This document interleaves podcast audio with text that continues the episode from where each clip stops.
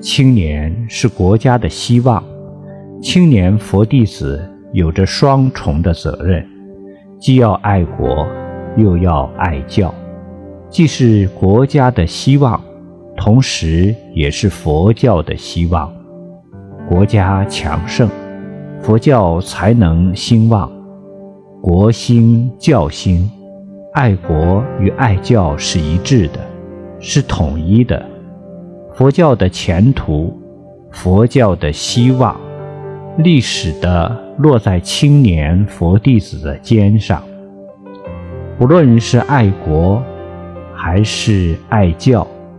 都要有正确的人生观和价值观，都要确立向上向善的人生目标，都要具备真本领、硬功夫。